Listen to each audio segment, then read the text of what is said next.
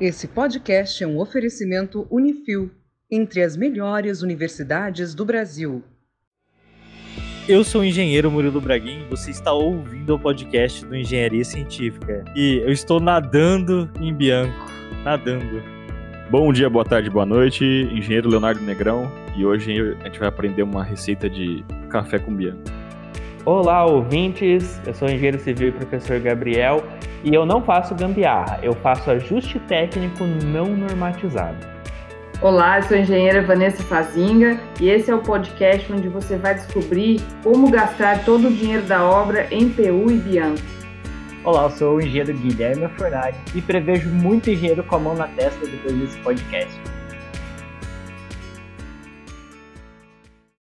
Hoje não tem pauta, né? Então a gente vai gravar baseado no tema que é perrengues de obra ou coisa que a gente viu em obra, seja nas nossas ou, ou histórias que a gente conhece, que são considerados absurdos. Aquele tipo de coisa que você fala assim, meu Deus, não sei como que a obra chegou nesse ponto, desse jeito. O que, que eu estou vendo aqui na minha frente? Na verdade, todo esse conteúdo desse podcast aqui, ele pode vir da obra que o pai da minha namorada tá fazendo. Porque eu vi muita coisa lá diferente, assim, vamos dizer, né? Umas coisas assim, é, exóticas, particulares, assim, né? Primeira vez que eu cheguei lá, era o seguinte: eles estavam definindo, ou, ou, ouçam bem essa palavra, definindo onde iriam colocar azulejo. O, o que precisa definir quando se existe projeto, né? Mas estavam definindo junto a, ao vendedor de azulejos da loja local da cidade, onde que eles iam colocar. E isso foi muito assim, tipo, abre o projeto ali no A4, sem nenhuma medida de cálculo, né? Então estavam definindo esse posicionamento. Enfim, a definição do posicionamento do azulejo, aí eu pergunto para vocês o quanto isso faz sentido ou não faz, tá? Porque eu nunca ouvi falar disso. Mas era o seguinte: segundo o vendedor da loja, ele disse que como a edificação lá é uma edificação térrea, né, uma casa que tem os fundos encostados num terreno mais alto, ou seja, o muro da casa é um muro de arrimo, o muro do fundo, levantado naquela obra, né, em parceria com o vizinho de trás. Baseado nisso, chegou-se à conclusão de que é, deveria colocar azulejo em toda aquela parede do fundo da casa, mesmo que não seja área molhada, porque o azulejo conteria a umidade vinda do terreno do vizinho de trás, entendeu? Então, dessa forma, um orçamento de azulejo, que é, se ele fosse baseado no projeto, talvez ficasse 10 mil, segundo o lojista ali, é, chegou-se a 18 mil, entendeu? Então aumentou aí 80% de materiais nessa conversa aí. O que vocês acham disso? Primeiro, você não confia em vendedor, né? Regra número um. Certeza. Não confia em vendedor. Cara, não faz sentido nenhum, cara. Vamos dissecar essa engenharia da coisa. Gente, faz sentido. Faz muito sentido isso. Como assim? É o mesmo princípio de eu colocar piso né, numa laje. Pra que, que eu vou fazer impermeabilização na laje se eu posso colocar piso? Coisa, gente. Ah, como assim? Até parece. Pra que eu vou fazer impermeabilização no lugar que vai ter sol e chuva? Não precisa. Põe um piso, um piso bom ali, não pega aquele piso mais baratinho. Pega um piso bom ali, que olha, que vai vedar tudo, não passa nada. I speak fluent sarcasm. Eu vou ter que colocar uma. Vinheta. Uma vinheta irônica, Gabriel, nas suas falas. É, por favor. vamos lá, ô Gabriel, vamos dar a nossa opinião profissional aqui pros ouvintes. Sim, sim. É, não, vamos, vamos tentar. Gente, é brinca... brincadeira que eu falei. É ironia, agora, contém tá? ironias. É, contém é, ironias, ironias, por favor. Altas doses de ironia, diga-se de passagem. Calma, gente, não se assustem, tá? Meus alunos aí também que estão ouvindo o podcast, por favor, não se assuste, o professor não surtou ainda nesse fim de ano. Tá? não façam isso em casa.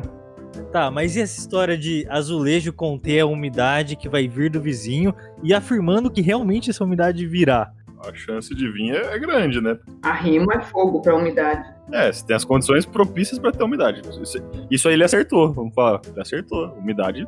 Não, peraí, mas vamos lá. No arrimo, se você impermeabilizar ele corretamente, entre a terra e o muro, você consegue conter, certo? Que provavelmente não tem. Até certo ponto, na verdade, né? Porque você vai estar tá confiando basicamente isso. E se isso apresenta uma fissura ou algo do tipo, ou depois de algum tempo apresenta algum problema, provavelmente vai aparecer alguma patologia para você futuramente. A umidade existe, isso é, isso é um fato, você vai ter. Mas a, a tipo, a, a, solução do azulejo eu só não sei se é a melhor, melhor solução, ou se é um jeito de vender azulejo. Né? Peraí, vamos nos pontos verdadeiros aqui. Umidade pode existir é, se não houver impermeabilização correta. Na minha opinião, a umidade mais difícil de trabalhar é essa que vem do lado oposto. Ela encharca primeiro a parede ou o muro, né? E depois é que ela aparece do outro lado é a pior que tem para se combater. Todos os produtos que são para isso, que são os produtos para pressão negativa da água, são 100% efetivos. E às vezes demora alguns meses para essa umidade aparecer, mas ela vem. Se eu pudesse conter só com azulejo, é o mesmo caso da piscina. Porque a piscina ela, tá, ela é um arrimo, as laterais dela são um arrimo, e aí a gente poderia então só colocar o azulejo e tá tudo bem? Não tá tudo bem. Existe todo um trabalho de impermeabilização, né? E no caso da piscina, por exemplo, às vezes existe mais de um tipo de impermeabilização. Eu trabalhei em obras já que o pessoal usava o VA que é basicamente um polímero flexível, e depois usava por cima uma manta asfáltica. E dependendo da obra, descobri que teve gente que usava manta asfáltica dupla ainda por cima. E a piscina tem a pressão da água, né? Vai equilibrar ali com a, com a umidade que vem da terra, né? Por que, que o azulejo não dá conta de conter a umidade. Pode ter estufamento, você pode ter um desplacamento dessa cerâmica ali na, na parede, porque pelo que eu entendi ela é externa, né, Murilo? Tá numa área externa. Já vai ter sol, chuva, frio, calor, intempéries. Não, não, tinha parte que era dentro da de edificação mesmo coberto. A mesmo que fosse dentro de, é, mesmo que seja dentro da edificação, até poderia colocar esse azulejo, mas nada vai substituir a, a impermeabilização antes desse arrimo. Não vai ser o azulejo que vai, que lá pode o problema ali não sei dizer se na cerâmica eu teria esse problema de ter surgimento de, de bolor, de, de fungo, mas você vai ter, correr risco, por exemplo, desse desplacamento. Seja por umidade, por estufamento, calor, frio. Vai ter problema uma hora ou outra. A questão é, você vai ter problema em um, dois ou três anos, né? Você vai estar tá postergando. O problema ele vai existir, você vai estar só escondendo e você vai gastar mais. Isso que você falou é muito verdade, Gabriel. Você vai ter problema uma hora ou outra. Se a umidade existe no muro de arrimo, igual a Vanessa falou, essa água vai percolar por dentro dos materiais, por dentro do bloco, quando não impermeabilizado. Ele vai chegar até o outro lado da parede, que é o lado de dentro da construção, da casa. É, o que acontece ali é que por dentro do bloco ele atinge primeiro a argamassa colante, que está colando o azulejo na parede. E essa cola, ela é um processo químico e físico. Se você tem essa percolação de água, essa umidade, vai começar a perder a aderência e vai causar o desplacamento com o tempo. Então, desse modo, o azulejo não contém a umidade. Até porque toda peça cerâmica tem um grau de absorção de água. Ela não é considerada um material impermeável. E depois que o problema acontece, é muito difícil de resolver, porque por mais que você remova o azulejo, remova a argamassa colante, tente fazer uma nova camada, mas a base, que é a alvenaria em si, ou o concreto em si desse muro, vai estar saturada. E não tem como a gente secar isso para fa fazer uma camada nova, seja ela de pintura ou outro azulejo. Então, esse problema é muito difícil de resolver depois que aparece. Se a umidade viesse do outro lado, por exemplo, um box de banheiro que é azulejado, aí a gente tem o caminho correto da água. Lógico, você vai precisar de uma impermeabilização ainda assim para conter essa umidade, né? Mas desse primeiro modo, não, ok? Então, baseado nisso, nesse pensamento, eu sugeri que não colocasse o azulejo com esse propósito nessa parede, porque se ocorresse umidade ia desplacar com o tempo. E se ocorrer umidade numa parede que está apenas pintada, é mais fácil de ser corrigido. Mas que se tiver umidade de qualquer forma no muro de arrimo, é um problema crônico. Eles colocaram lona atrás Não, não dá pra saber, Gabriel, como é que foi essa obra, cara. Não, mas se faz tempo, então o cara deve ter colocado uma lona boa, porque lona faz milagre em muro de arrimo, né? I speak fluent sarcasm.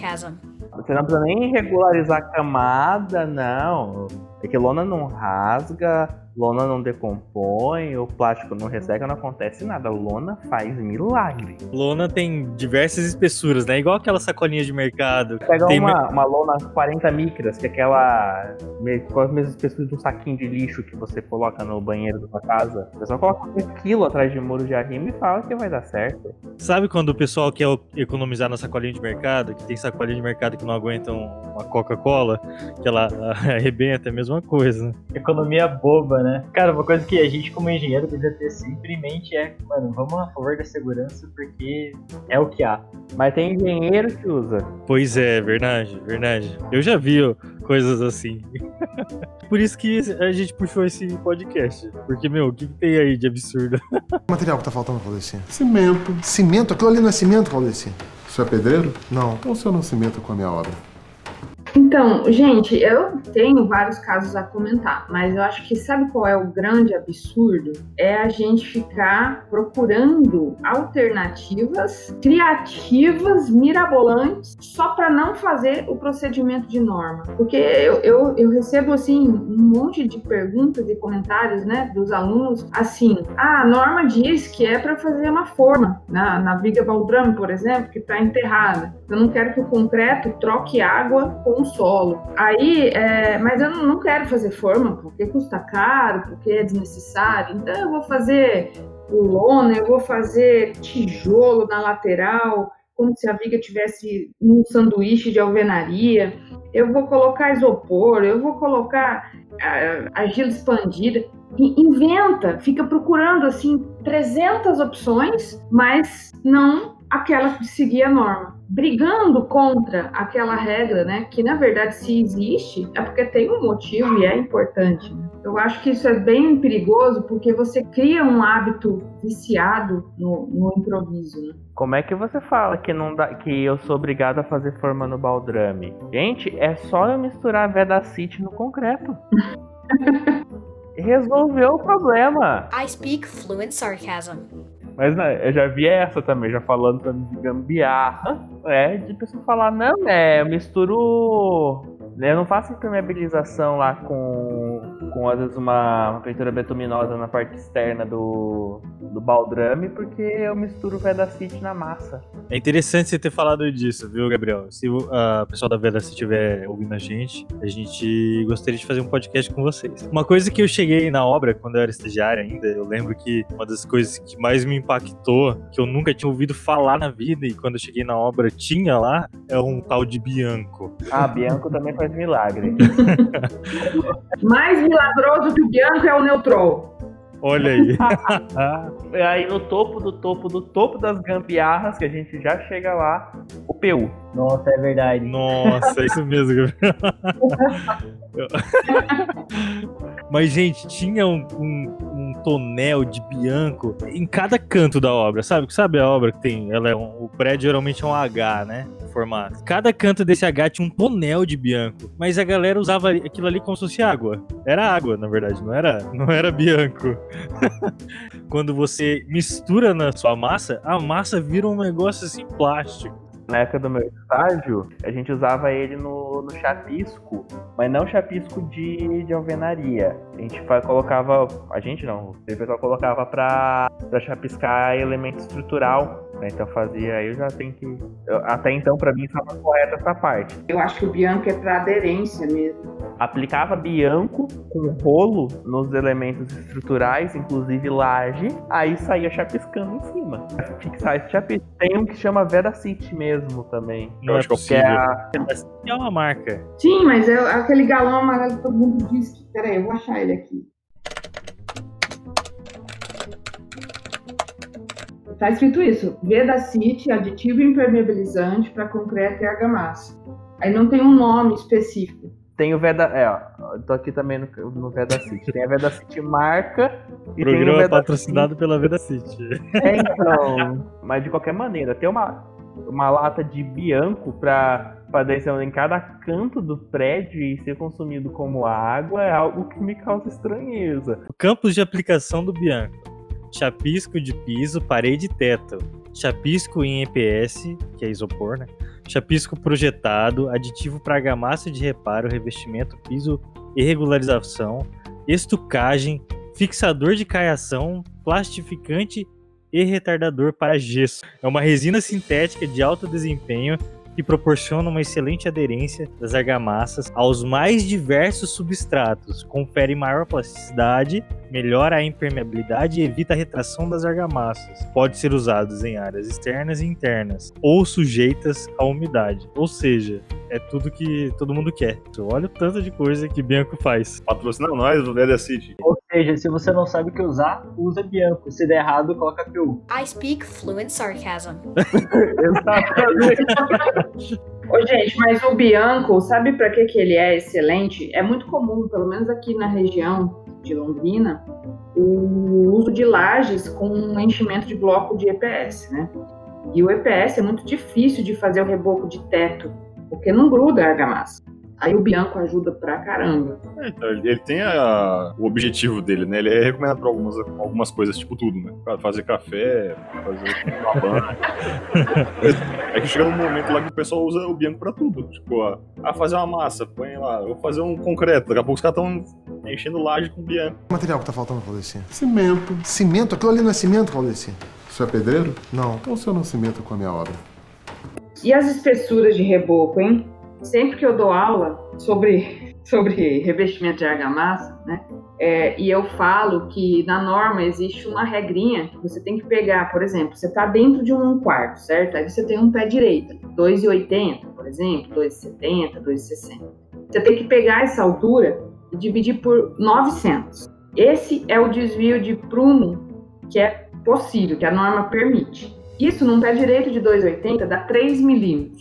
Você pode errar 3 milímetros em um pé direito normal. É quase impossível conseguir isso dentro do canteiro de obras com as ferramentas básicas que a gente tem, que é prumo de face e régua de nível, né? Régua de bolha de ar. Ah, mas o prumo do prédio inteiro? Exato. Não, de cada pavimento. Pra direito. Ah, de cada. Ah, só no, É. no pavimento. Não o, não o reboco externo ainda, que é o desaprumo do prédio. A gente não entrou nesse detalhe ainda, né? Então, aí que eu ia chegar lá, né? Imagina o que acontece nas fachadas, né? E aí eu digo para eles assim: chuta aí, fala qualquer um número alto, o que que é um reboco grosso? Aí o pessoal fala 5, 4 centímetros e tal. Aí sempre tem um que diz: ah, lá onde eu faço estágio, você não acredita. Fala aí, professora, eu jogo um número alto lá. A gente, é sério, 13, 14, 20. 11. É mais, é mais argamassa do que o tijolo que faz a alvenaria, sabe? E uma coisa interessante disso que você falou é que existe uma parte da engenharia que cuida justamente das fachadas, né? Porque é muito. que teve muito problema com isso de desplacar, de acertar pessoas, carros e tudo mais. E aí tá outra gambiarra da engenharia aí que, que a gente pode estar comentando, né? Quantas vezes a gente já não viu sobre desplacamento, esse tipo de coisa? Ah, e que é uma outra gambiarrinha. Peraí, não, mas ca- calma, mas vocês querem sair desse tema? Esse tema maravilhoso que a Vanessa colocou aqui. Não, mas dentro, não, é dentro desse tema, uma outra gambiarrinha dentro de, de reboco, né? Porque assim, a gente já tá tão habituado a, de- a saber que a gente não vai conseguir acertar o bendito do prumo do prédio, que vai ter que fazer enchimento ali de segunda camada de reboco, e para economizar, você coloca no projeto um friso, pra você conseguir matar ali e esconder, né? O, o desaprumo. O friso não é pra ficar bonito, o friso é uma p... tudo uma gambiarra. Não, estratégia, Gabriel.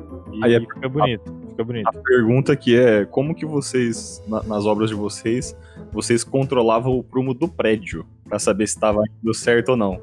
Na, linha, no, daquele, naquele U de ferro, pendurando o prumo de, de centro, na linha, no olho. Não, é nessa negócio da linha do prédio, por incrível que pareça. Eu fiz um prédio de 24 andares que deu um centímetro de desaprumo. Não, é- não é isso, só só que eu sei que é, é raridade. E isso eu consegui. O prédio da frente tinha o mesmo tanto de andar e eu vi eles fazer três camadas de reboco. O maluco é brabo. Gabriel, explica por favor para os nossos ouvintes como é que é feito um prumo externo de um edifício. Aí eu peço pra Vanessa me ajudar nessa parte aí, que ela fala melhor que eu. Um pedreiro fica em uma laje e outro pedreiro na laje de baixo. E aí ele, o de cima, segura uma linha que tem um peão de aço na ponta para fazer um peso e ela ficar esticada. Que também pode ser uma lata de tinta com concreto dentro. Também pode ser um bloco, um corpo de prova velho que você pode amarrar ali. E aí eles, eles é, posicionam a linha no eixo do prédio, que é também uma linha horizontal agora, amarrada no piso. Então, se o de cima gritar, o meu tá certo, e o de baixo gritar, o meu também, tá no prumo. Olha que, que- que excelente controle de qualidade. É, não, só, é só um parênteses no, no meu ali, tá? A gente de tempos em tempos chamava topografia pra verificar, por isso que bateu o. Isso que deveria ser feito a cada laje, né? É, na verdade a gente não fazia cada laje. O certo era fazer a cada três lajes, mas o orçamento deu uma apertada, a gente fez na décima laje a primeira vez. Isso aí de, de lançar o- a linha, você já tem que deixar já uns, uns gabaritos já na, na laje, já quando você vai concretar, tem umas, umas coisas assim, não tem, Vanessa? É um ferro dobrado em formato de U que eu deixo na beirada da laje aí. Aí eu, eu- onde a minha, eu seguro a minha linha e faço uma marquinha nesse ferro para dizer, ó, é essa, essa é a posição. Aí eu fico segurando ali sem tirar. E o meu colega lá na laje de baixo, onde a linha bater no ferro dele, ele marca e fala, tá igual o seu. Então tá no prumo. A gente chamava isso na obra de ferrinho de eixo, usado para Isso. Identificar o mesmo ponto e levar o mesmo ponto para o pavimento superior. Aí, ó, é isso aí. É isso aí. E para os ouvintes entenderem bem, essa linha fica esticada ao longo da fachada em vários pontos é, e ela fica esticada através de um peso na ponta. Esse peso não, teoricamente, né, vamos colocar assim, não deveria estar encostado em nada. A gravidade que alinharia ele né, no prumo. Mas, né, na obra esse peso vai estar em todo lugar que vocês puderem imaginar, em cima de, do tonel de Bianco, por exemplo. É, e, gente, pra você, aluno de engenharia que tá no começo do curso, que reclamou daquele exercício de física, do peso pendurado no fio passando por uma polia, por um ferro, é basicamente o mesmo esquema. Ah, mas se fosse uma polia ia ser melhor, hein, Gabriel? Não, é. Não, tem a polia, mas imagina que essa polia não se mexe, tá? Coloca coeficiente de atrito a torto e direito dessa polia ali que vai dar quase a mesma situação, tá bom? Faz uma gambiarra aí pra adaptar o teu exercício ali à realidade. Tá enferrujada a polia. É, imagina, supondo, supondo que o era boa, tá? Mas é, é mais ou menos o mesmo princípio que você leva pra conseguir fazer o, o, o eixo do prédio. Quando esse reboco, esse pré- o prédio vai saindo do prumo, é, a gente tem que associar lá com as aulas de estruturas, né? Porque a gente vai gerando cargas excêntricas nos pilares. E eu sei de um caso que o prédio ainda estava em construção, ainda estava executando estrutura dos andares altos, 16º pavimento mais ou menos, só que o prédio tinha 24. E aí já tinha entortado tanto, já saiu tanto do prumo, que já precisou fazer uma revisão com o projetista de estruturas e reforçar os pilares dos andares mais baixos, antes da obra ser concluída. Olha aí. Então, reforçar entende-se por colocar alguma coisa a mais ali. É, aumentar a seção do pilar, colocar mais concreto em um elemento que tá. Fibra de carbono, que é caro pra c... A fibra de carbono é tipo uma, uma fita, né? Você pode envelopar os negócios. Mas Isso será que dá? Daí? É um dos mais práticos, só que é extremamente caro. Absurdamente caro. A gente teve que fazer na, na- no metrô lá no, em volta de um, de um corte numa laje. Você vê, é obra grande. Teve que fazer um corte que não foi previsto numa laje da, da estação. E aí teve que fazer em volta da- desse corte. Como não tinha armadura prevista ali pra esse corte, teve que fazer todo o reforço em fibra de carbono. E é, é um absurdo, cara. Nossa, pesquisem aí no Google, vocês vão ver. É tipo uma, parece uma fita, parece uma silver tape, assim. Mas é um negócio que é muito, muito resistente. É uma solução muito legal, cara, mas o preço, meu amigo. Daqui a pouco a gente entra na Silver Tape também. Então, vamos voltar aqui no reboco interno, porque depois que eu ouvi uma explicação da professora Ercília, que gravou o podcast número 36, ela falou o seguinte: olha, se você tem um reboco previsto com 2 centímetros e ele ficou com 4, você gastou 100% a mais no reboco. 100%, entendeu? E você só aumentou 2 centímetros. E se você tinha 2 centímetros para fazer e você fez com 8, quantos por cento você gastou a mais na sua obra? Aí eu volto aqui na obra do pai da minha namorada, certo? Meu sogro. Existe uma parede que é bem comprida, que é a parede da área de lazer, vamos dizer assim, onde fica a churrasqueira, vai ficar um, uma copa, né, um lugar para comer, uma mesa de jantar. E a, dessa transição desse local até a cozinha é uma pequena área. E essa pequena área, ela tinha uma parede original. Então a área nova que eu, que eu comentei, a área de lazer, é uma área construída agora. E elas ficaram com paredes desalinhadas, certo? Porque a área nova é uma parede de divisa do terreno, igual eu expliquei, né? E esse desalinhamento, ele ficou ali com mais ou menos uns 18 centímetros, por aí. O que foi a sugestão do arquiteto? Fazer um pequeno enchimento naquela parede para alinhar com a nova parede. Ou seja, um pequeno enchimento de 18 centímetros. Eu tô passada, chocada. Meu Deus! Jesus! Que seja. Então, ele propôs o quê? Para, para não gastar muito, que colassem tijolos maciços na parede e depois rebocasse por cima. E dessa forma você alinharia esse pedaço de parede que tem uns, uns 3 metros de comprimento, né, pelo pé direito. O que vocês acham disso? Sem palavras. E daí eu posso entrar aqui num, num, num novo patamar, né, novo nível de gambiarra e preocupação, que é o seguinte: entre essa parede antiga e a parede nova, tinha um pilar ali. E esse pilar fazia um dente né, nessa transição. Um dentezinho ali de 2 centímetros. Formava um pórtico com outro pilar do outro lado e uma viga em cima. O que, o arquiteto fez para alinhar o teto também da nova parte com a parte antiga? Retirou-se a viga desse pórtico. Retirou-se. Quebrou a viga do pórtico. Não tem mais viga. Não precisa disso aí, não. Então a gente tinha uma edificação antiga, construída, com uma laje, e a gente tem uma um complemento novo de uma nova edificação nessa laje agora. Nesse ponto crítico, retirou-se a viga, nessa transição de duas lajes. E para completar, então, o arquiteto tinha sugerido ali, eu falo arquiteto porque foi ele mesmo, que tinha sugerido ali retirar também dois centímetros de cada lado dos pilares que sobraram desse pórtico. Uau! ai, ai, ai. Não, aí se aparecer a, a armadura, é só você fazer uma argamassa forte com cimento, areia e só um pouquinho de cal pra você conseguir dar uma trabalhabilidade ali que não vai dar problema nenhum com esse ferro. I speak fluent sarcasm. Põe Bianco. Bianco, é? Gabriel, você que é um engenheiro aqui estrutural, qual que é o problema de você retirar uma viga num pórtico? O que pode acontecer nesse ponto, com essa casa? Pode cair. Tá. Ponto. Não tem muito o que falar, gente. Se o negócio tá lá, foi feito, tá estável, você tá mexendo com a estabilidade daquele negócio, vai. Não hoje, não amanhã, mas vai cair. Gente, não se mete nessas coisas. É que o concreto armado é uma. Ele aceita desaforo, né?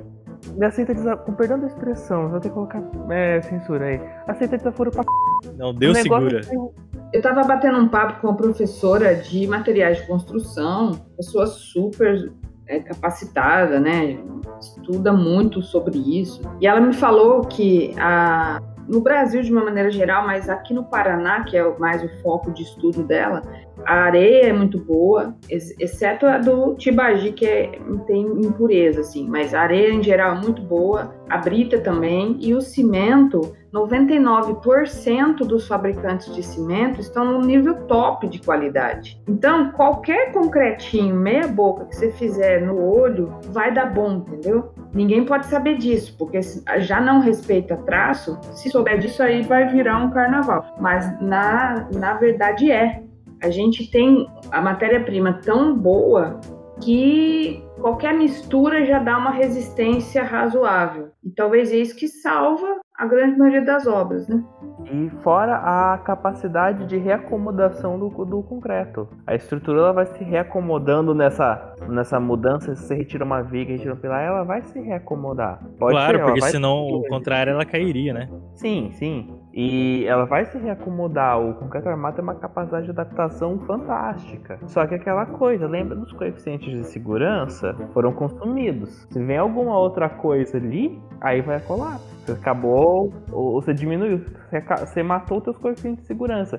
Coeficiente de segurança não é algo para você consumir para você fazer adaptação. Coeficiente de segurança é para ele ficar lá, porque uma hora ele pode ser solicitado por outra ação da natureza. Agora outra da natureza solicitou ele, já era. Então, eu vou falar qual que foi o coeficiente de segurança que eu vi nessa obra aí. É o seguinte, quando eu cheguei lá, a viga já estava ausente, as armaduras estavam ali as pontas apenas né, cortadas dos dois lados. E quando eu fui descobrir onde é que tava a viga, tava do outro lado da calçada, né, numa área de terreno baldio, ali na frente. Uma área de descarte não regulamentada. Descarte temporário, né, de bom tempo. Tinha ali duas escoras nessa parte onde tirou a viga. Aí eu pergunto, esse é o... aí eu, eu respondo, né? Esse é o coeficiente de segurança. É a escora. O momento que tirar aquelas escoras, o que, que, será que vai acontecer, né?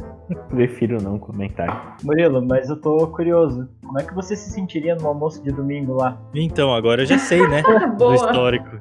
Agora eu sei do histórico, então, se eu for escolher um lugar na mesa, eu vou escolher lá do outro lado. né? não, não nesse ponto aí. Falar pra você, quando eu vejo uma situação dessa, alguém vai me perguntar alguma coisa, ah, não sei o que, pode isso, pode aquilo, principalmente se for família, eu tento não responder e tento não ver. Porque se eu, tenho, se eu sei num lugar desse, eu não apareço mais no lugar. Porque tem a questão de dever de ofício nossa, que a gente tem que avisar, né? Então se eu não ver, eu não preciso avisar. Lembrando que toda essa história aqui eu inventei pro podcast, tá? Vou mandar esse podcast lá pro seu sogro. O material que tá faltando, Claudicinha? Cimento. Cimento? Aquilo ali não é cimento? O senhor é pedreiro? Não. Então o senhor não cimenta com a minha obra. Todos os absurdos de obra são só do ponto de vista técnico. Tem uns absurdos aí que são comportamentais. Por exemplo, tem um aluno recém-formado e conseguiu um emprego, e esse emprego, o engenheiro, dono da empresa, diz para ele: Ó, você vai ficar responsável por construir essa casa aqui, é você que vai cuidar. Mas é uma casa grande, sobrar quase 300 metros quadrados, condomínio de alto padrão. E é a primeira obra dele. E aí ele disse que fez uma organização lá de, de serviços a iniciar, né? E pediu para que o engenheiro providenciasse a equipe de pintura. E na semana seguinte chegou a equipe. Ele, quando chegou na obra, a equipe de pintura estava lá, esperando para começar o serviço. Três rapazes menores de idade e dois com a tornozeleira da polícia. e ele, e agora? O que eu faço? Né? Eu posso deixar essa, essas pessoas trabalharem ou não? Como que eu vou ter certeza que essa pessoa que está, né, de repente com a tornozeleira, se ela ela está liberada mesmo, ela está apta, né, a fazer um trabalho ali formalmente. E o menor de idade nem pensar, nunca vou poder deixar um menor de idade fazer um serviço em obra de uma situação de trabalho ilegal, né? Não tem um contrato, nem é carteira assinada. Então, às vezes acontecem situações assim que não são do ponto de vista técnico, pega de surpresa, e como não são do ponto de vista técnico, quase sempre nós não estamos preparados para reagir a isso. Ó, eu já passei a situação de. Tava na época trabalhando com obra pública e na obra pública a empresa assina a declaração de que não coloca a mão de obra de menor. Né? De menor de, não, é, não, não falei o de menor, tá? É de menor, de espaço menor, só pra esclarecer. De menores, né? De menores. Era obra de UBS e o meu patrão me ligou. Falou: o empreiteiro, esse imagina palavra, colocou um menor de idade na obra. Eu fui lá, voltei e tive que tirar a pessoa. A, acho que um dos maiores problemas que a gente tem em obra é com pintura. Porque o povo para fazer gambiarra, o povo para aparecer com tornozeleira, o povo também para utilizar os químicos também, né? os tóxicos. Verdade, né? Verdade mesmo. Nossa, pintura. A pintura dos maiores gambiarras aqui. Eu tenho mais trauma aí é com a parte de pintura. Com as equipes de, pintura. É, é difícil. E bem isso que você colocou, uma situação complicada. Eu ainda tenho uma mente mais aberta em algumas coisas, assim, por exemplo, questão da tornozeleira. Se o cara ainda tá lá e for fazer, não, beleza, né? Vamos tentar ressocializar. Mas também tem aquele ponto, né? Infelizmente, a gente acaba, você acaba criando uma outra preocupação, porque você vai ter que colocar alguém de olho ali. Porque você não conhece a pessoa e você tem algo que depõe contra ela. Aliás, está sendo vigiada pelo Estado por algum motivo, por alguma infração à lei. Você não vai entrar no detalhe do mérito de qual infração a lei a pessoa cometeu, só que você tem um patrimônio a zelar, um patrimônio que não é seu, é a casa de alguém que provavelmente vai ter coisas dessa pessoa lá dentro, se tiver uma reforma, se for construção, vai ter como é que tá sua empresa e que você vai ter que providenciar ali uma maneira de você conseguir preservar esse patrimônio e evitar problema. É uma situação bem tensa. Isso aí, no orçamento você resolve. Você tem que colocar um coeficiente de roubo. Aí você Ah, sim, claro. consegue atingir o orçamento da obra. Você acredita que tem um, um amigo executa casas é, de, de padrão social, mas não são de condomínios, é, tipo Minha Casa Minha Vida. São casas isoladas, cada uma em um terreno. Ele executou numa quadra várias e aí ele fez a instalação elétrica, ligando né, a entrada de energia mesmo, do poste de cada terreno até o quadro de energia dentro da casa. E essa parte foi toda enterrada, justamente com a preocupação de não haver o curto. Mas teve, sabia? Chegou no outro dia, estava tudo escavado, tudo revirado e o cobre já não estava mais lá. O, essa questão, outra gambiarra que o pessoal faz também para evitar o roubo aí na entrada de energia é colocar espuma expansiva no, no eletroduto pouco depois do padrão da, co- da, da companhia de energia. Porque daí o cara vai puxar o cabo pela rua, não consegue puxar porque tem espuma travando. Isso aí eu já vi, já. Nossa, não tinha entendido que era por isso não, Gabriel. Agora faz todo sentido mesmo. Eu não sabia, mas, cara, muito legal saber disso. E outra coisa que também. Porque não pode, na verdade. É, não Ah, pode, né? O cabo tem. Não, não, não deve existir nada além de cabos dentro do eletroduto, né? É, como é que você vai fazer uma manutenção? Você tem que trocar um cabo daquele ali. Você vai ter que substituir um cabo. Você troca a casa, porque você passa um pouquinho ali na entrada. Você não pode, mas é aquela coisa, né? É o, o- o morador que lute depois pra resolver, né? Eles que lutem pra resolver o problema deles. E tem outra parte também que é que roubam bastante são os materiais hidráulicos daqueles hidrantes de recalque que ficam na rua. Cara, aquilo ali muita gente rouba, cara. Eu participei de uma construção aqui no, no centro da cidade aqui de Curitiba e, cara, pouco tempo depois de ter colocado já tinham roubado. Então, nossa, cara, isso e é caro e não é tão fácil de se achar. E é muito chato isso, essa, essa situação também. O Verdade. que, que o pessoal não rouba na obra? Ó, sabe o que, que eu já vi assim, de coisas desse tipo na obra? Em uma época da minha vida eu conferia apartamentos na entrega, né? Antes de entregar pro cliente. E, e um, um dos, uma das coisas que eu conferia era a parte elétrica.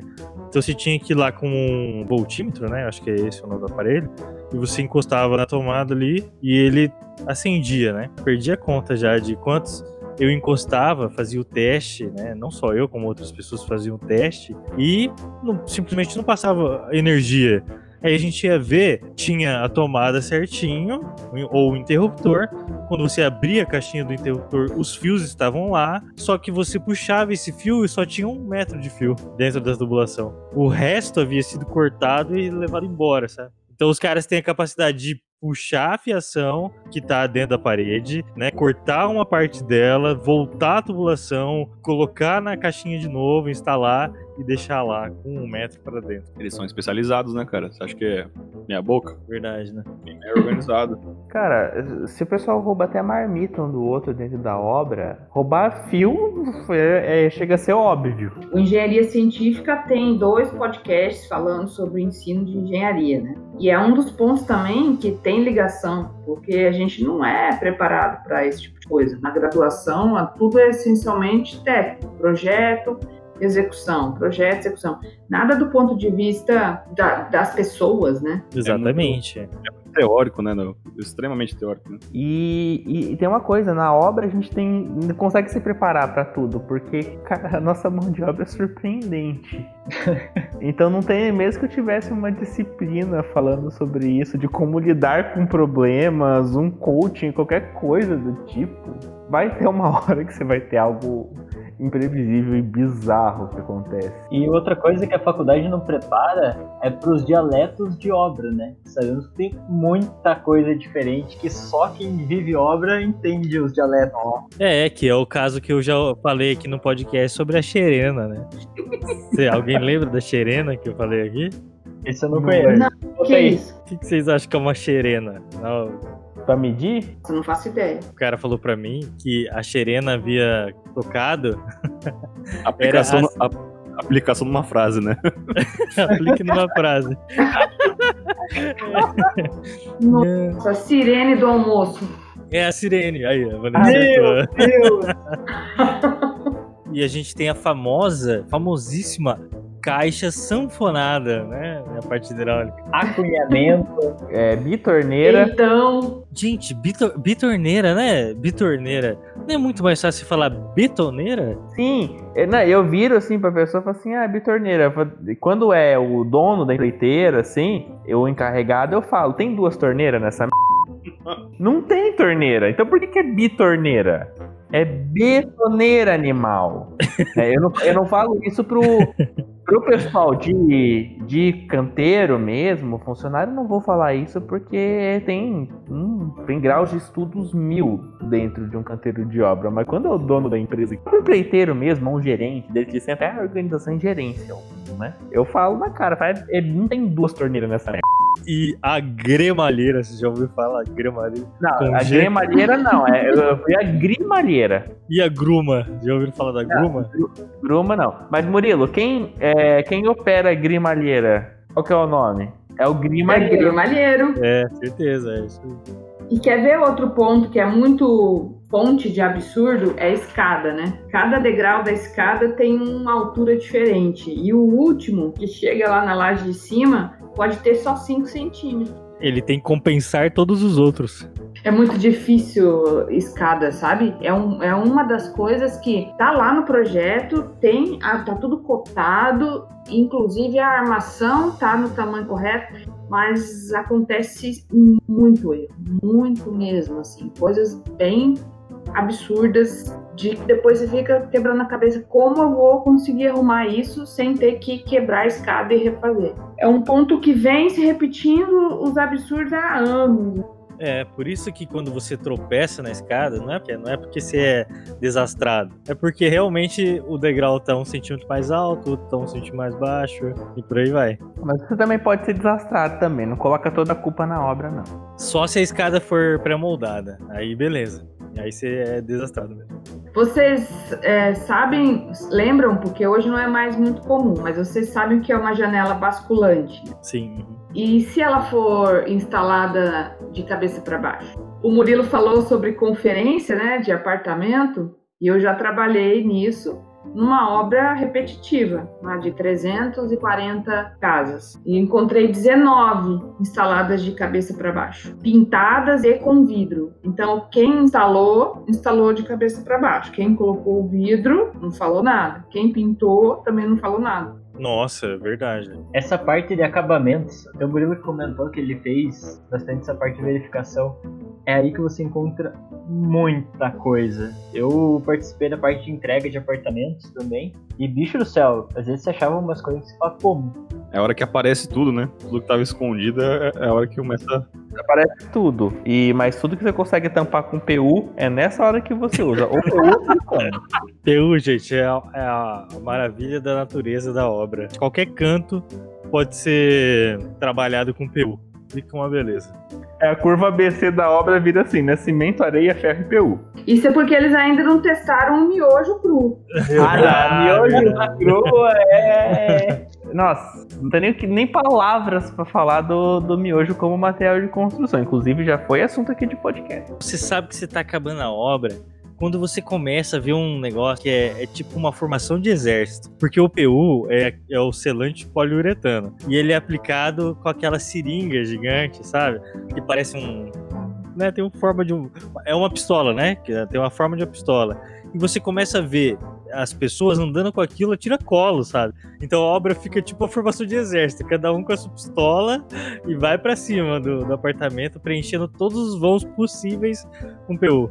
Plano de ataque de obra. Você está fazendo isso muito errado. Gente, falando em obra errada, tem um ponto que eu preciso compartilhar. Teve uma obra que tava e foi iniciada por uma empresa então, era uma obra grande, é, 20 e poucos pavimentos, e já tinha sido feito o subsolo, térreo, primeiro é, e o segundo andar. Ah, foi aí que eu entrei na obra. Então, tinha toda a parte da estrutura que estava sendo levantada e tal. Quando foi pegar o projeto estrutural, a gente começou a conferir né, as esperas dos pilares. Até o Gabriel, que é engenheiro estrutural, pode falar melhor depois o que, que é a espera, mas de 45 pilares que tinha na obra, 16 tinham esperas a menos ou bitola menor. E aí, o que, que isso pode dar de problema para a obra? Você disse que a sessão dele era menor do que o esperado, é isso? A seção de concreto não, a seção tava ok. A quantidade de bitolas de aço ou ah, o bitolas aço. das bitolas. Agora pensa isso num. Cara, que problemão que não daria. Porque você, teoricamente, a base onde é para aguentar maiores esforços estava sendo mais fraca do que seria as de cima. E aí é lógico que o pessoal, antes de continuar, eles tiveram que colocar no novas esperas, verificar as armaduras que já tinham e tudo mais. Mas, meu Deus do céu, quem que pensa que vai estar tá falhando, vai ter uma falha desse tamanho, cara, em 16 pilares de, de 45. O material que tá faltando, Claudicinha? Cimento. Cimento? Aquilo ali não é cimento, Claudicinha? Você é pedreiro? Não. Então você não cimenta com a minha obra. Não sei se eu vou falar uma coisa que vai desviar um pouquinho do, do tema principal, mas vocês já pararam para pensar no contraste? A gente está avançando tanto é, em BIM, usando realidade aumentada, o Guilherme pode dizer aí, a parte de automação tem tanta alternativa para implantar, tem coisas assim tão voando, assim, avançando muito, e ao mesmo tempo tem coisas como essas todas que a gente está comentando aqui que parece que não sai do lugar, né? É um contraste muito grande. Não sei como lidar com isso no mesmo cenário que é a construção civil. A gente tem um problema estrutural no país que gera, que gera isso aí, né? É, por isso que eu aconselho sempre todo empresário é, a ter uma pessoa ali Pode ser pessoa da sua própria equipe mesmo, que já existe, aquela pessoa que é mais esperta, é trabalhar com pesquisa e desenvolvimento, trazer inovação, tecnologia para a obra. Porque, que nem se falou, Vanessa, tem tecnologia que existe? Tem. E tem tecnologia prática por aí, sabe? Que a pessoa poderia começar a agregar na obra que facilitaria. Uma coisa que a gente falou aqui é a escada pré-moldada, por exemplo. A escada pré-moldada tem alguns problemas? Pode até ter, mas ela resolve muita coisa dessa do que a gente está falando, sabe? Assim como várias outras tecnologias, tipo drywall. Drywall tem lá seus problemas? Tem, mas ele pode substituir vários outros problemas crônicos que existem, sabe? Mas só se tiver alguém, um pesquisa de desenvolvimento, alguém de inovação para levar isso dentro da obra. Aí você começa a industrializar o seu processo e contornar todas essas gambiarras aí que a gente tá falando aqui no podcast. Mas, gente, é, eu lembro no, no meu estágio, eu, o foda de obra que quando você tá na correria, só mete o louco e sai fazendo coisa que você não vê. E ainda quando você. Aí você aquela coisa, a gente tava querendo, não, engenheiro, a gente tá na obra, acaba virando burocrata, você tem que comprar material, tem que fazer isso, tem que fazer aquilo. Você acaba não tendo tanto tempo assim de ir pro canteiro. É, aí estagiário tá, estagiário meio novo na obra. O mestre de obra que estava lá até aquele dia dessa concretagem já não era o melhor do mundo. Não sei quem que autorizou concretar em bloco, pilar e viga junto. Beleza. Um ano depois, a hora que a gente foi ver para já começar a preparar para fazer o piso do subsolo, né? Que você vai terminando a torre e depois você começa a fazer o piso sobre terra. Fomos ver, tava faltando alguma. É, tinha umas duas ou três vigas de equilíbrio que não foram concretadas na fundação. Por, e não tinha nem espera, nem nada, simplesmente esqueceram de fazer a viga. O que, que é uma viga de equilíbrio, Gabriel? A viga de equilíbrio, assim, os pilares, como começar num prédio muito estreito, vou falar bem a grosso modo aí. Você tá num prédio muito estreito, você acaba tendo que colocar os pilares muito próximos à divisa. Só que daí tua fundação você acaba tendo uma excentricidade ali da carga do pilar com a com a tua estaca ali, por exemplo. Então, para você conseguir bater essa excentricidade ali, você tem que criar ali você tem que criar uma, viga de equilíbrio para você conseguir equilibrar esse esforço ali que está sendo gerado ali por conta desse, dessa excentricidade que você tem ali. O, é eixo, do viga... o eixo do pilar, ele não é não o mesmo eixo... o eixo da estaca. Isso. Da estaca, isso aí. Então você tem excentricidade, você tem excentricidade, você tem uma força, um braço de alavanca que está gerando um momento onde você não devia gerar. Você tem que absorver isso de alguma maneira. Daí, no caso, você acaba ligando Você pode ligar de um bloco a outro com uma viga de equilíbrio. Nessa viga vai ter a função de equilibrar esse, esse esforço ali. Geralmente ou vai estar indo para um tubulão, ou vai estar indo para. Você acaba ligando em outro bloco mesmo ali. Simplesmente foi esquecida de ser feita. Ou seja, ficou Aí, excêntrica. Ficou excêntrica, né? A BN Deus fun funcionando. Deus segura ali com a mão. É, meu professor de fundações falava isso, né? Ele falava, porque material para cima da fundação você fala que você consegue normatizar pela BNT, para baixo é a BN Deus que segura. É, vou até dar o nome do professor, né? O professor Costa Branco aí tá no, do clube de engenharia aqui em Londrina. Mas enfim, esquecer a viga de equilíbrio. Daí dá aquele transtorno, você tem que passar pra projetista, daí fica aquela coisa na empresa que, ah, a culpa de quem? A culpa foi de, de não sei quem, não sei quem. Pô, já errou, errou todo mundo, todo mundo se ferrou. Lascou, vai ter que pagar, daí você tem que aumentar, fazer reforço, pinar, é, barra, usar é, secador, né? Secador é outro componente milagroso Nossa, em é verdade. E o secador, eu tenho uma história de encerramento pro, pra esse podcast envolvendo o secador que vai ser muito bacana. Cic, não é secador, é secadura.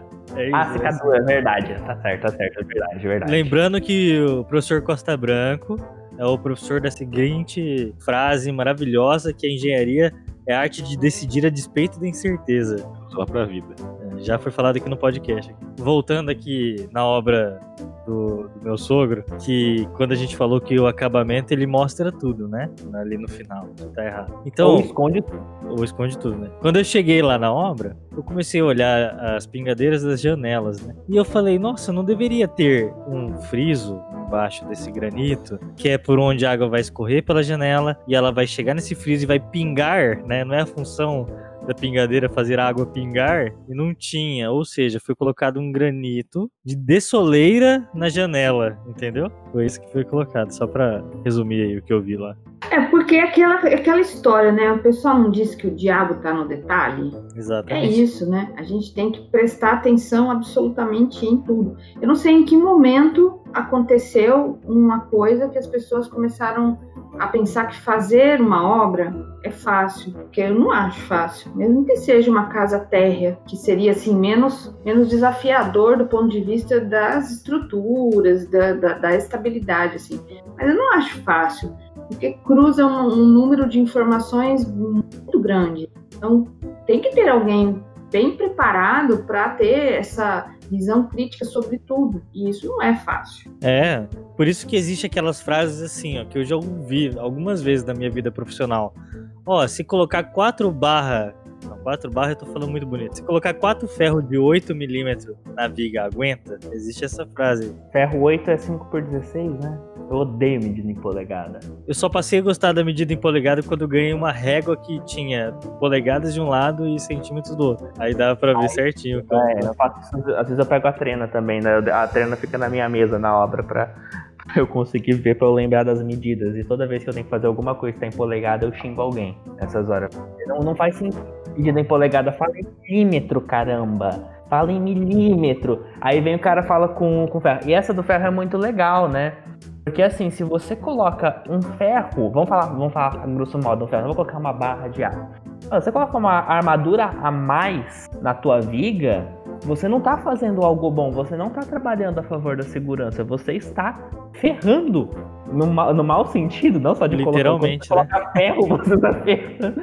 Você está lascando com a sua estrutura. Porque quando você coloca mais ferro, mais barra de aço na sua estrutura, principalmente numa viga, na verdade você vai estar correndo o risco de estar mudando o domínio de deformação que está a tua viga. Então, se eu sair de um domínio de deformação para outro, onde eu tinha lá é, ferro alongando, aço alongando, o concreto encurtando, então o alongamento excessivo do aço vai causar fissuração, vai avisar que está caindo, tipo, corre que vai dar merda. Em vez de você fazer isso, não o aço está puxando mais resistência, ele não entra no patamar de escoamento dele, ele não vai ter alongamento excessivo, ele vai absorver bastante coisa, o concreto já não está mais aguentando e ele vai ter uma ruptura frágil que não vai avisar. Então nem sempre é vantagem eu essa questão que a gente também acaba no, no canteiro, a prática fala, se você coloca mais, você trabalha a favor da segurança. E na, na engenharia a gente não tem isso, a gente trabalha com as parábolas, né? A gente chega no ponto de curva ótima. A mais dá problema, a menos dá problema. É para usar o que foi calculado. É verdade. Isso é verdade, cara. Eu tava até lendo essa semana que além de mudar o comportamento da estrutura, que ela foi concebida daquela forma justamente para aguentar tudo, um, um, exemplo que, que, foi, que foi dado. Colocaram mais ferro no, numa viga. Uma viga onde tinha sido considerada um nó é, semi-rígido, tinha, por causa da quantidade de aço, colocaram, acabaram considerando até como um engaste. Da, na... E cara, isso já mudou todo o comportamento da estrutura. É, isso aí. Lembrando, gente, que eu não sei porque isso não pega, não pegou até hoje. Que é barra de aço que tem um componente ferro dentro. Por que que fala só ferro, né? Eu vou te contar, eu não entendi isso aí. É, mas você pega até no projeto, quando você vai na tabela de aço, na tabela de aço tá no número do ferro. É, aí. Pô, gente, é de, a gente é tinha que mudar isso. Ferragem, ferragem, é, ferro de ferragem, né? É isso mesmo, Léo. É igual encanador que põe cano e não tubo, né? No Rio de Janeiro os caras não chamam não chama de encanador. Eles chamam de bombeiro. Bombeiro hidráulico. Que? Como assim? os caras falam, ah, chama lá o bombeiro hidráulico. Bombeiro? falei, cara, que porra. O cara cuida de bomba, né, bicho? É, tipo, faz sentido, tá ligado? É que lá tudo é, tudo é alagado, né? No nível do mar.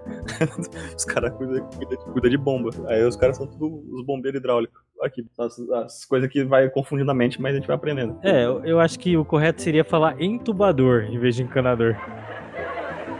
entubador. Assim, eu tenho uma história que mão de obra, com, com todo respeito, eu já, dentre minhas muitas coisas que eu fiz, eu tive a oportunidade fantástica de dar aula dentro de um canteiro de obra para pedreiro e para servente. Eu trabalhei dando aula de informática dentro de uma obra. Assim, foi uma, uma oportunidade fantástica que eu tive. Foi muito bacana. Você vê que é um pessoal que, que tem, tem muito conhecimento empírico lá da prática e que é sedento por conhecimento também. Mas, mesmo tendo essa visão, essa oportunidade, gente, a nossa mão de obra ela é extremamente complicada. A história que eu conto aqui não aconteceu comigo, não foi numa obra minha. Foi um mestre de obras que trabalhou comigo que me relatou. Então, pode ser. Um amigo que... de um amigo meu, né? Uhum. É, um amigo de um amigo meu, porque não, não foi na minha obra que aconteceu isso. Foi um acontecimento meio bombástico, envolvendo o cicador. O que acontece? Cicador, compound, toda essa linha ali, eles são bicomponentes. Eles vêm duas latas, né? E na latinha fechada tal, beleza. E esse mestre comentou que numa obra de determinada empresa, isso aconteceu aparentemente em Londrina, estava no pavimento lá tal, e tinha uma ou duas latas desse produto, um compound ou um secador, num pavimento, a lata fechada. Pegaram, pô, a lata tá cheia. Quem que deixou isso aqui? Povo bagunceiro, porque a nossa mão de obra é extremamente bagunceira, desorganizada, né? É, deixa pra tudo que é canto as coisas, outro que recolha. Largaram uma lata de secador no pavimento. Beleza, ele pegou, chamou o servente, me leva isso lá para almoxarifado. Tudo bem. Aí vai, a obra segue, a obra continua. Acho que em torno de 15 a 30 dias depois, eu não sei precisar a data, houve uma explosão no almoxarifado. O que aconteceu? Não tinha secador naquela lata. Alguém tinha defecado naquela lata e tampado. No pavimento fez isso. Aquilo fermentou e explodiu. Caraca. Então a expressão não foi merda no ventilador, foi merda no almoxarifado inteiro. Quem que tá errado nessa história, Gabriel? É quem levou a lata, a lata embora. Que não, não conferiu o conteúdo. O fabricante da lata, né? Tinha que ser mais resistente. Não, porque o cara, às vezes na hora do aperto, o cara só tinha lata ali, entendeu? Só que daí ele deixou num canto para levar embora depois. Aí foi lá, foi ver, pô, cadê minha lata? A, a, coisa mais rápida do mundo é a diarreia, né? Ela vence a velocidade da luz e a do pensamento. Então, realmente, assim, não dá, não vou ocupar quem fez isso, né? Mas o cara deixou no cantinho, o outro levou, o outro conferiu. Mas vem cá, Murilo, você, numa situação dessa, estaria preparado, assim, para se, se, se, você não soubesse essa história, você teria esse feeling de talvez abrir a lata e conferir o conteúdo no meio da correria da obra? Não, com certeza não. Não, né? Então, então a culpa é, é do fabricante da lata. Tem que ser mais resistente. Pois é. Tem que aguentar uma fermentada. São coisas imprevisíveis de obra. A gente tenta lutar contra a variabilidade na, na obra, mas assim, cada vez surge mais coisa, mais variável, mais variável. São absurdos mil de obra. Desde histórias, enfim. Ah, a outra história que tem também da genialidade da, do, do pessoal, né? Essa já não vai ser tão de um odor tão ruim, mas o prejuízo foi grande, né? Porque tem uns espíritos de porco dentro do canteiro de obra Que assim, é, a gente luta pra briga no preço, pra economizar no material, tenta organizar canteiro, faz tudo certinho. Aí os abençoados pegam prego, amarram num saquinho de prego e fazem paraquedas e jogam pra fora da torre. Maravilha, né? A diversão da galera. O prédio tá alto, 15, 20 andares, aí começa a jogar paraquedas com prego. Que legal. Beleza. Parece Aí um, sim, aí um abençoado foi um pouco mais ra- radical. Pegou um olhal daqueles parabolts, meio grande, e foi fazer um paraquedas. Beleza. Energia potencial gravitacional, igual MGH, calculem. Só que do lado tinha um prédio habitado. Bem na hora que o abençoado jogou um para... esse paraquedas, tinha um carro entrando no estacionamento. Caiu em cima do teto, parece que furou o teto do carro. A gente vê que o, a gente vê que o paraquedas dele não era bom, né? Porque É verdade. Não calculou direito. era pra ter a resistência ali, né? Pois é, mas assim, é, o- é o nível de, de absurdos que acontece com a nossa mão de obra. Ainda no tema aí sobre o tema anterior, né, o tema fedorento, existe uma etapa da obra que é a etapa de instalação de bacias sanitárias. Nessa etapa não existe ligação hidráulica ainda. A caixa d'água está vazia, ainda não recebeu água, os registros estão fechados. E existe nessa etapa uma pessoa encarregada de tampar esses vasos sanitários da melhor maneira possível, com é, quase embalando para presente ali, com a fita super resistente, quase com a fita lá do Léo, do concreto lá, para ninguém usar, entendeu? O vaso sem água do cliente. E mesmo tenha água, você entra no apartamento em dia de vistoria de entrega, o cliente tá chegando e tem um banheiro cagado. Uhum. Ah, eu lembrei de uma coisa também, janela basculante. É pena que o podcast é só áudio, porque se tivesse vídeo, eu até mostrei pra Vanessa isso. Eu tenho um slide aí com uma série de. Assim, pequenas cagadinhas de obra, né?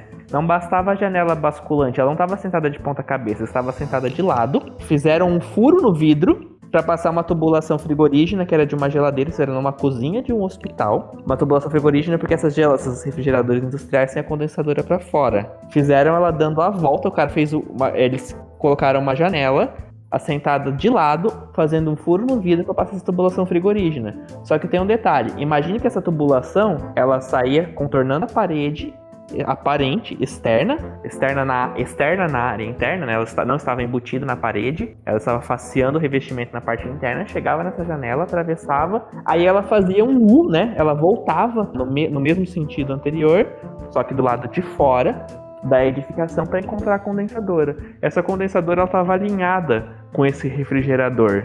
Era só o cara, se ele já quer para fazer gambiarra, fazia menos. Pega, faz um furo com uma serra copo na parede e passasse por ali. Mas não, o abençoado colocou uma janela errada, assim, assentou ela totalmente errado e ainda fizeram um furo no vidro. O vidro foi feito para furar. Que habilidade, hein? Lá ele usou a serra copo. Própria pra vidro ainda, pra ele não quebrar. Sei lá o que, que eles fazem com isso. O cara tem a habilidade de passar serra copa em vidro, mas não tem a habilidade de, de fazer um negócio direito. A gente tá zoando o selante PU, né? Mas olha as aplicações, ó. Junta de dilatação, aplicação vertical e horizontal, juntas em paredes, pisos, balcões, esquadrias de janela e batentes de porta. Juntas internas e externas como piso, calhas, vidro, pias e juntas sanitárias. Vedações de calhas, tubulações e telhados. Juntas entre pré-moldados impermeabilização de juntas entre tijolos, blocos de concreto, alvenaria, madeira, concreto ou metal, carrocerias e baús de caminhões, partes com trepidação e calafetagem geral e câmeras frigoríficas. Olha só a aplicação do PU. É, é pra tudo mesmo. Gente, com, com uma pistola de PU, um tonel de bianco e um secador, você faz uma obra. Cadura.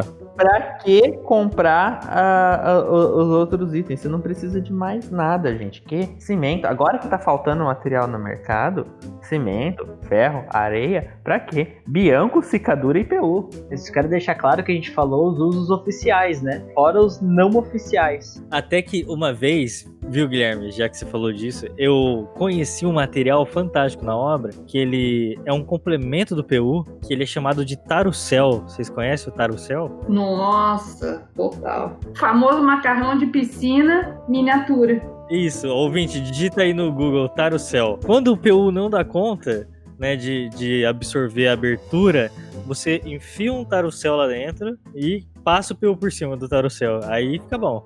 Deixa eu reiterar aqui o convite. Vedacity, se estiver ouvindo aqui, faz um podcast com a gente. Vamos falar desse Bianco aí de, de verdade, vamos falar de seus produtos aí. Aí depois também, Murilo, não fecha as portas. Grupo Sangoban, Denver, todas elas aí também serão bem-vindas nos podcasts. Aí Sica, que foi citado aqui também.